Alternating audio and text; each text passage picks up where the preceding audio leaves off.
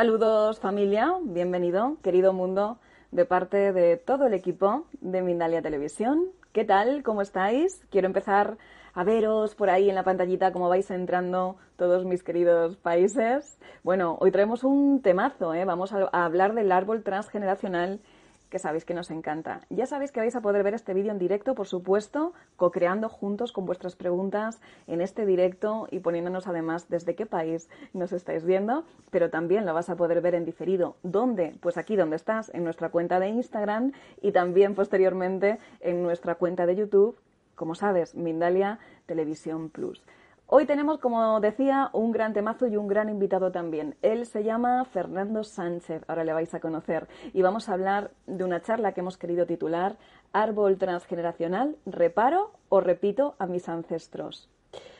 ¿Quién es Fernando Sánchez? Para aquellos que todavía no le conocéis. Bueno, pues él ha desprogramado biológicamente a más de 3.000 personas y ha impartido conferencias en México, en España y en distintos lugares del mundo. Con su experiencia ha creado su propia técnica que denomina biodesprogramación y con ella ha recorrido toda la República Mexicana con sus diferentes cursos. Ahora vamos a ver si le tenemos por aquí esperando y mientras me encantaría poder ir viéndos a vosotros en pantalla también, a ver qué cositas me contáis esta semanita e iniciar el fin de semana con la familia de Mindalia siempre.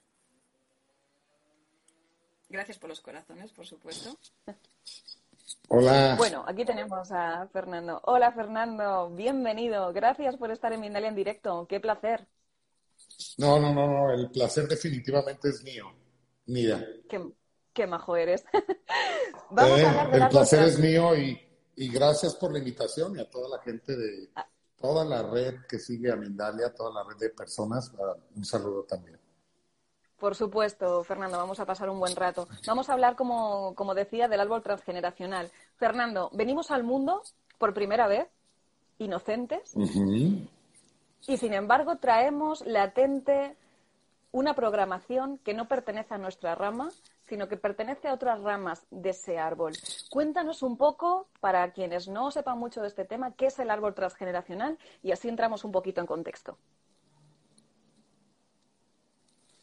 Mira, Mía, eh, es un tema súper interesante eh, y sabes qué? que no, no, excluye ni personas, no excluye eh, ni sexo, no excluye edades. Es un tema que definitivamente debe eh, obligadamente interesarnos a todos, porque si no tenemos el conocimiento que hoy eh, eh, voy a tratar de transferirles a través de esta entrevista, pues es probable que estemos o que estén las personas, algunas, como yo en mucho, mucho tiempo lo estuve así, repitiendo situaciones y no saber por qué, por qué las estamos viviendo y no saber ni siquiera que las estoy repitiendo, ya, ya no para qué ni por qué, Simplemente, eh, y es ahí donde le llamamos nosotros que de alguna manera vivimos en un sueño o hipnotizados, porque estamos repitiendo cosas sin darnos cuenta.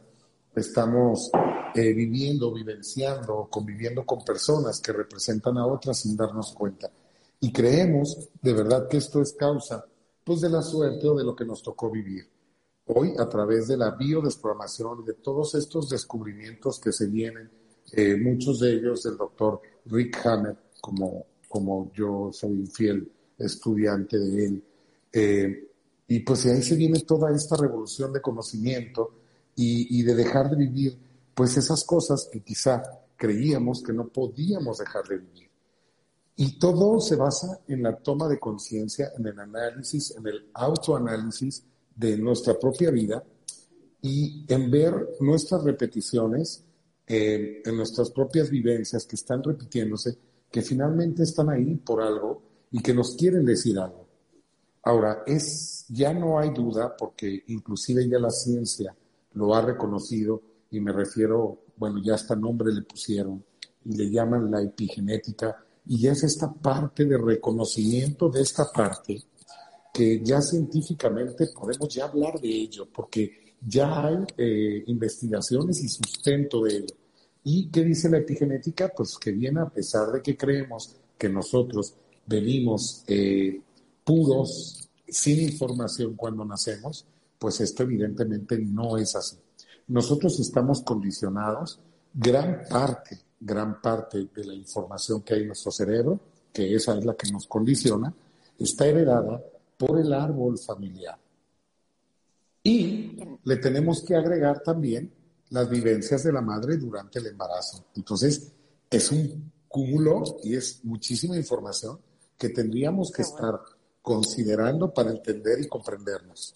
¿Me, querías preguntar algo, Mira, mira. Muchas gracias por este marco introductorio eh, que, nos ha servido para, para, seguir dando pasitos en este conocimiento. En este sentido, ahora que hablamos del nacimiento, creo que la fecha de nacimiento es súper importante para determinar qué tipos de, de, programas, o mejor dicho, de quién, de quién estamos remedando o repitiendo programas dentro de la estructura del árbol. ¿Por qué es tan importante la fecha de, nacimiento y a través de ella qué podemos determinar, Fernando?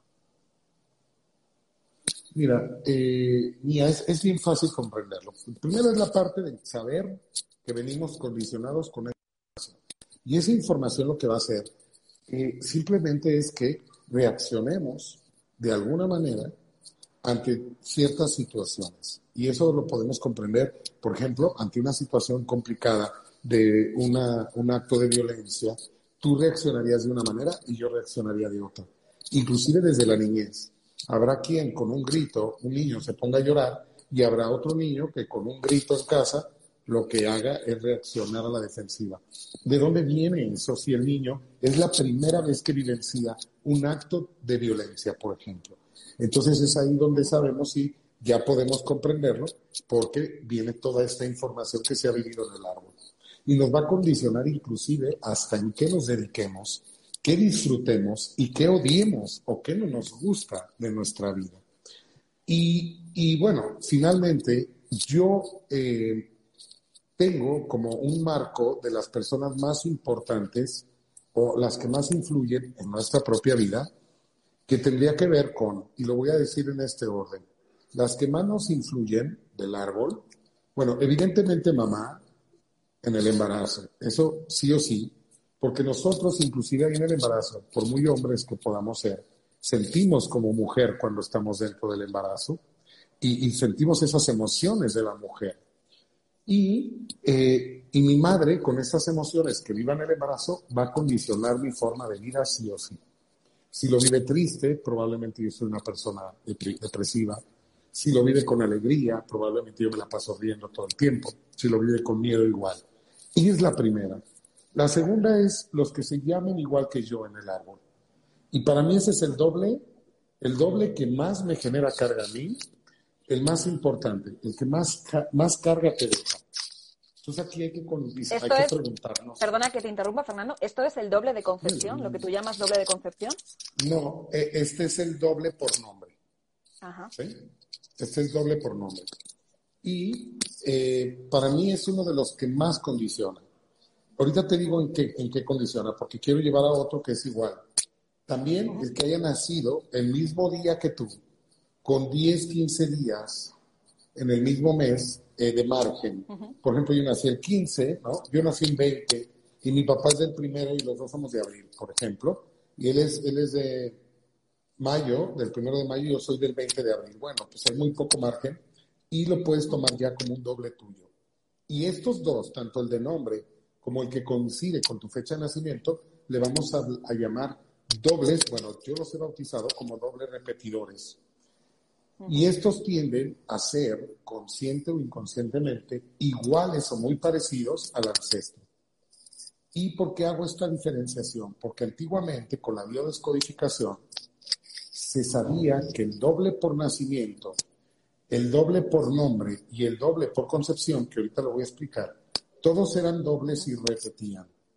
Ahora nosotros, a través de las consultas que yo he podido eh, hacer y dar, he podido detectar que el doble por nombre y el doble por fecha de nacimiento repiten inconscientemente al ancestro, lo bueno y también los defectos de carácter, el enojo, todo eso es como una herencia, pero la persona de esa parte no se juzga y nunca se pregunta si lo está haciendo bien o no.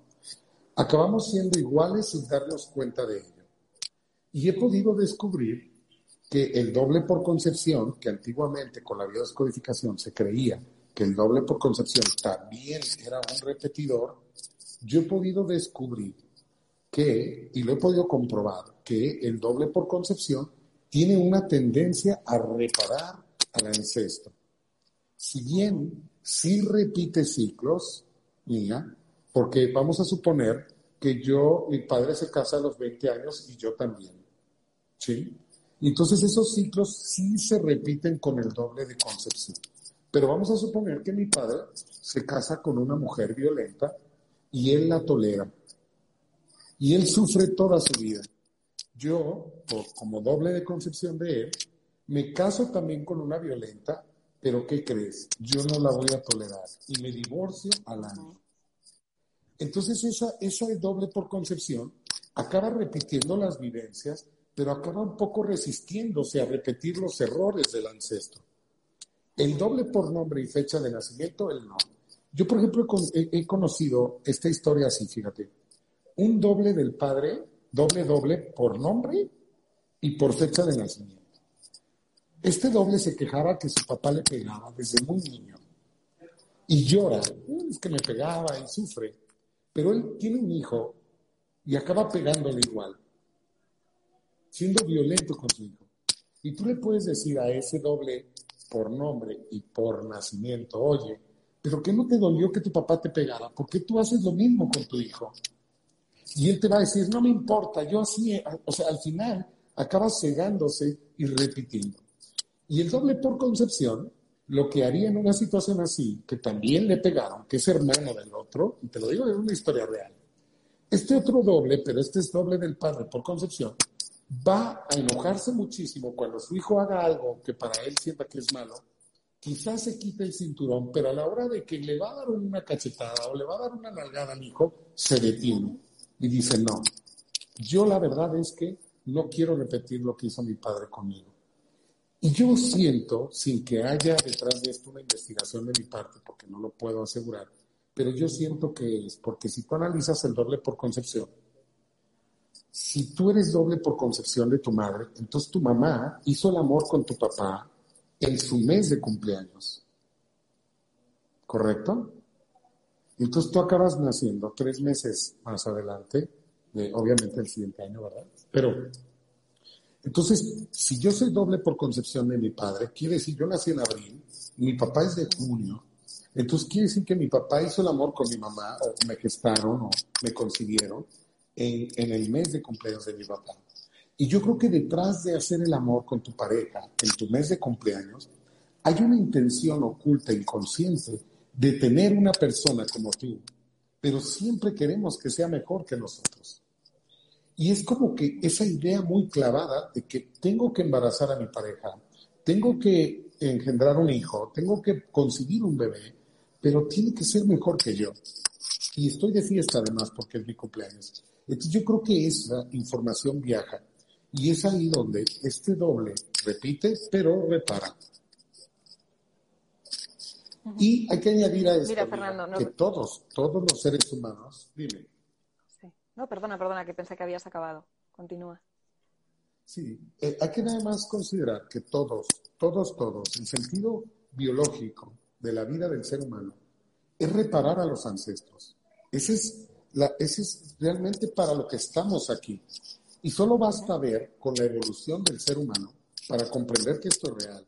Nosotros no, comer, no vamos a buscar el alimento como lo buscábamos hace cientos de años, con, con una lanza, ir a buscar el mamut. Hemos evolucionado. Y esa evolución es la que nos está indicando que todo ser humano siempre quiere mejorar lo que dejamos atrás. Y es esa tendencia. Ahora, cuando se es inconsciente totalmente, acabamos repitiendo errores y repitiendo cosas que para mí no son errores, ¿eh? todo es perfecto, pero llamémosle cosas que no nos benefician y que hacen sufrir a otras. Para mí no hay cosas malas, hay cosas que hacen sufrir a otras. Y, y tiene su sentido, pero no podemos etiquetarlo como algo malo porque estaríamos haciendo un juicio y además desconocemos la información del por qué sucede. un poquito, un poquito mal tu conexión en este momento y a veces se entrecorta un poco. Te voy a pedir también, Fernando, que al mover las manos intentes no pegar al micro porque sí que suena a veces un poquito los golpecitos, ¿vale? Mira, ah, en relación a lo que estabas comentando eh, sobre los dobles por nombre, tenemos una pregunta a través del chat eh, de Alelilla Humada. Dice, ¿de cuántas generaciones, a ver si le puedes ayudar, de cuántas generaciones anteriores podemos ser dobles por nombre? ¿Esto influye? Qué, interesante pregunta, porque también antiguamente en la biodescodificación se cree o se dice que la cuarta, quinta, la, que la información trasciende hasta la cuarta, quinta generación. Yo te puedo decir que esto es, acaba siendo una creencia. Yo creo que lo que marca que las situaciones se repitan es el tamaño de la vivencia, el, el cómo se haya vivido y con qué intensidad. Yo te puedo decir que, por ejemplo, puedes tener una persona con un problema de inflamación de líquidos de la linfa, con una afectación de la linfa en el brazo, y que analizando el árbol transgeneracional de esta persona pudiéramos encontrar, fíjate, en la actualidad con un problema en el brazo, ¿sí? Que al final el agua es protección. El agua, siempre el cerebro va a llevar el agua a una parte donde se crea que se tiene que proteger. Analizando el árbol de esta persona podemos encontrar, o, pudimos encontrar, que un ancestro de esta persona había participado en el holocausto y que esta persona había hecho experimentos con niños y que había hecho daño a niños y que él a cierta edad decide, como un autocastigo, cortarse el brazo. Fíjate cuántas, estamos hablando de la guerra, de la Segunda Guerra Mundial, o sea, cuánto tiempo, ¿sí? Imagínate cuánto tiempo debió de haber pasado. Estamos hablando de más de dos generaciones, tres. Ahora, analizando más allá en el árbol, podríamos encontrar un ancestro pirata que en una pelea le cortaron el brazo. ¿Sí? Entonces, eh, esta pelea que en donde le cortan el brazo, fíjate, un pirata, estamos hablando de muchísimo tiempo atrás. ¿Cómo pudo haber sido? Fíjate, el pirata le cortan el brazo, en la Segunda Guerra un ancestro que es su doble, y han pasado muchos años, se autocorta el brazo él, porque hizo daño a los niños. Pero no es tanto que sea ese sentimiento, sino que está en un ciclo biológico memorizado, en donde al cumplir la misma edad del pirata que le cortaron el brazo, él se lo automutila. Y acá tenemos, en este pleno 2021, una persona con el brazo inflamado de líquido para proteger y que quizá empezó esa inflamación al cumplir la edad en la que los ancestros se cortaron el brazo. Qué fuerte. Y, eso lo puede, lo puede despertar o lo puede, nosotros llamamos desencadenante, pero lo puede desencadenar el simple hecho de que una persona aquí en el 2021 le dé una nalgada al niño, sienta arrepentimiento, se active la memoria de hacerle daño a un niño y empieza la linfa a mandar agua y empieza a inflamarse el brazo. Qué interesante, ¿no? Y pueden haber pasado 10, 20 generaciones, pero ojo, cortarse un brazo es un evento muy fuerte. perder un brazo, estamos hablando que es una vivencia muy fuerte. Entonces yo digo, más que podamos contar cuántas generaciones viaja la información, es difícil de saberlo, que yo creo que lo marca más bien la vivencia o el sufrimiento de la vivencia. Fernando, a mí eh, se me plantea una, curiosidad eh, bastante profunda en este sentido y es ¿cómo hacemos consciente lo inconsciente? ¿Cómo llegamos a ser conscientes de esos programas cuando en muchas ocasiones nos falta incluso información respecto a nuestra historia familiar? ¿Cómo podemos de repente llegar a la conclusión de que estamos repitiendo un patrón familiar en tu experiencia? Es muy sencillo, mira, cuando una situación ya se te repite dos o tres veces, ya te puedes, mira, la primera es una vivencia, la segunda forma una creencia, y la tercera, yo digo que forma una evidencia. Ya para la tercera, ya podrías estarte preguntando, porque mira, yo, tengo una frase que dice, el mundo no puede estar mal. Algo estoy haciendo yo mal, que tengo ya esta vivencia tres veces. Porque realmente, ¿y por qué me refiero al mundo no puede estar mal? Porque realmente te vas a cuestionar las cosas que no te gustan. Las cosas buenas también se repiten y son programas. Tú te puedes haber casado a la misma edad de tu abuela y de tu madre, pero eso no es un acto de sufrimiento. Y si eso se sigue repitiendo en el árbol, pues está bien. Pero ojo, Las cosas malas sí hay que cuestionarlas, lo que nos molesta, lo que no nos gusta. Cuando se repiten, ahí empieza la indagación. Y empiezas a indagar de dónde puede venir esta repetición. Y vas a encontrarlo, ¿eh? porque aparte otra cosa, con esto de que cuántas generaciones puede trascender. Fíjate, el pirata se cortó el brazo, el de la Segunda Guerra también, pero ahí se está reactivando otra vez el evento y está volviendo a bajar otras generaciones abajo y quizá por ahí alguien más se lastimó y sigue bajándose hasta que no se detecte el por qué. ¿Me explico? Entonces, eh, eh, tú, yo me, me autoindago cuando veo que la situación me molesta o no me gusta y que ya tengo repeticiones.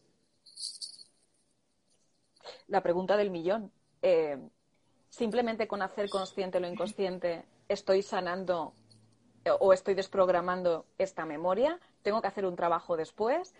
Sanándome yo automáticamente sano a mi transgeneracional. Cuéntanos un poco cómo es este proceso de, desprogramación y de sanación. Híjole, Nia, Nia, de veras, me tienes muy, muy, muy, este, estoy muy admirado porque tus preguntas son de coeficiente intelectual altísimo. Hoy, por Mira que he hablado mucho no del tanto, árbol. no tanto.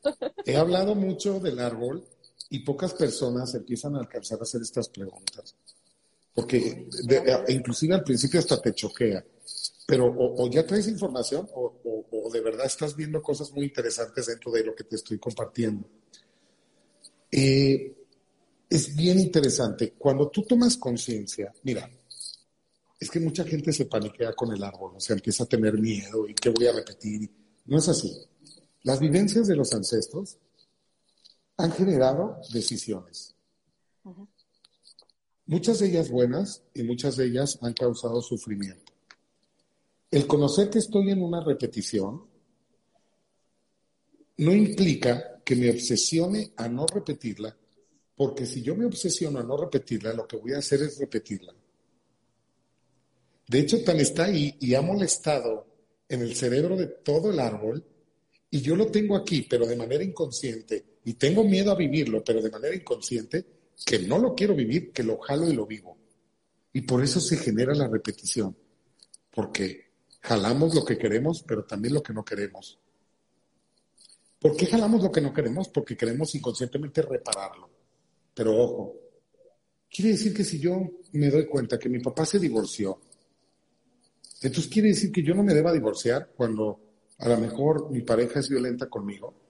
Ah, caray, buena pregunta. Entonces, ¿tengo que divorciarme o no divorciarme para no repetirlo? ¿O qué hago? No, no, no, no, no. Si tu papá se divorció por una razón que tenía que ser y tomó una buena decisión, perfecto. Si tu papá no se divorció y debió de haberse divorciado y tú estás ante la misma situación, fuiste su hijo, sufriste porque no se divorció. O sea, esa, esa unión te hizo sufrir porque te golpeaban, había violencia, gritos. Y tú dices, es que debió de haberse divorciado mi padre. Tú te encuentras ante esta repetición. Entonces la pregunta es, ¿qué quiero yo hacer que a lo mejor los ancestros no han hecho? ¿O qué me toca hacer yo para hacerlo de mejor manera? Es como, es como la historia me enseña para que yo tome mejores decisiones. Y ahí es donde desprogramas. Cuando detectas que estás en una repetición y que tú puedes hacer lo que los ancestros no hicieron y tomes mejores decisiones. Es así. Qué interesante, Fernando. No te imaginas la cantidad de piropos que tienes en la pantalla, qué grande es este hombre, qué valiosa es esta información. Te lo agradecemos muchísimo. Que sepas que ya se nos ha pasado la media hora volando. ¿A que te, a que te ha parecido que han pasado cinco minutos? Pues no, ya casi estamos en la recta final. Sí. Eh, em, Fernando, vale. El propósito de estos programas, en tu experiencia, en lo que tú has aprendido a través de, de tu bagaje, el propósito simplemente es sanar, bueno, simplemente, no creo que sea tarea pequeña, sanar a nuestros ancestros, nuestro transgeneracional. ¿Hay un propósito mayor, hay un sentido profundo en que nosotros traigamos estos programas? Porque, claro, muchas personas que nos están escuchando podrán decir, madre mía, pero qué martirios venir a esta vida repitiendo patrones y repitiendo memorias. ¿Cuál es el propósito, el para qué nosotros al final tenemos que evidenciar este tipo de entramados con las otras ramitas de nuestro árbol? Mira, nosotros no podemos evitar los ciclos biológicos memorizados, ahí van a estar. Lo que tenemos que hacer es conocer los que nos molestan para dejar de vivir de alguna manera como robots, viviendo cosas, creyendo que así es la vida y que sí es así. Y poder ser más libres, pero sobre todo más felices. Porque nosotros venimos a ser felices, pero se nos va olvidando en el camino. Entonces, ojo, yo comprendo qué es lo que ha hecho sufrir en mi árbol, lo comprendo para tomar mejores decisiones. Si mi padre era violento conmigo y yo estoy en una repetición siendo violento con mis hijos, pues tendría que empezar a ser consciente que no voy a generar más que una cadena que va a pasar hasta mis nietos. Entonces yo puedo hacer la diferencia. Y, y, es eso, nada más. No podemos evitar las repeticiones, es nada más tomar mejores decisiones cuando veamos que algo se está repitiendo. Es que mira, te voy a decir así rapidísimo. Imagínate, oye, es que mi papá le pegó a mi mamá, toda la vida lo maltrató y, no, no, era el peor hombre del mundo. Y entonces tenemos mujeres que tienen 40 años y que no han podido tener una relación estable porque se fueron de un extremo la madre a aguantar los golpes de una pareja y la hija se va al otro extremo a no tener ningún hombre en su vida. Y si analizas, la realidad es que esa tampoco fue una buena decisión porque encuentras que la mujer sí quería tener una pareja, pero mejor no. Y está muerta de miedo. Entonces, ¿qué es lo que me enseña mi madre? Mi madre me enseña no a no tener hombres en mi vida.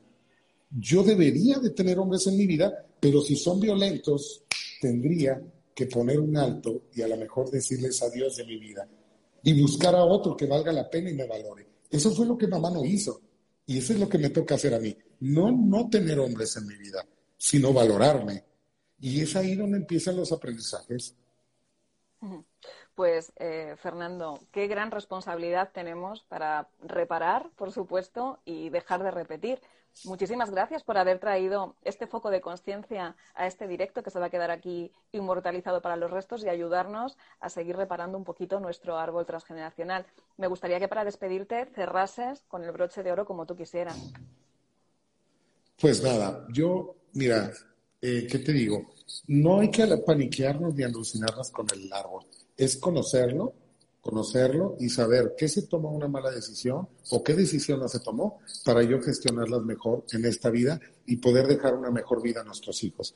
Eso es lo único que yo cerraría. Darte las gracias a ti.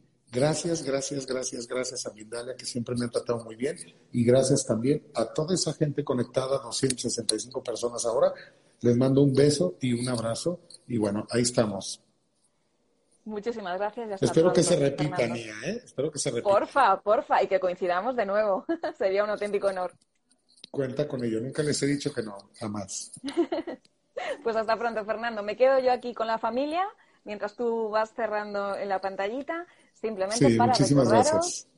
gracias a ti, Fernando. Recordaros nada, lo de siempre que Mindalia es una ONG sin ánimo de lucro, como sabes, y que tú puedes hacer pequeños gestos que van a ser súper importantes, no solamente para nosotros, para Mindalia, que también, sino también para la humanidad. ¿Cuáles son estos gestos que puedes hacer? Muy simples y muy importantes darle un me gusta a este vídeo, dejarnos debajo del mismo un comentario, si puede ser porfa, de vibración positiva, suscribirte, seguirnos por todas nuestras plataformas que como sabes cada vez son más para llegar con nuestro contenido a más rincones del planeta. Y si te nace, por supuesto, dejarnos una pequeña donación en el enlace que vas a encontrar en nuestra página web mindalia.com. Por mi parte familia, no robo más tiempo, que paséis un grandísimo fin de semana y hasta la próxima conexión de Mindalia en directo.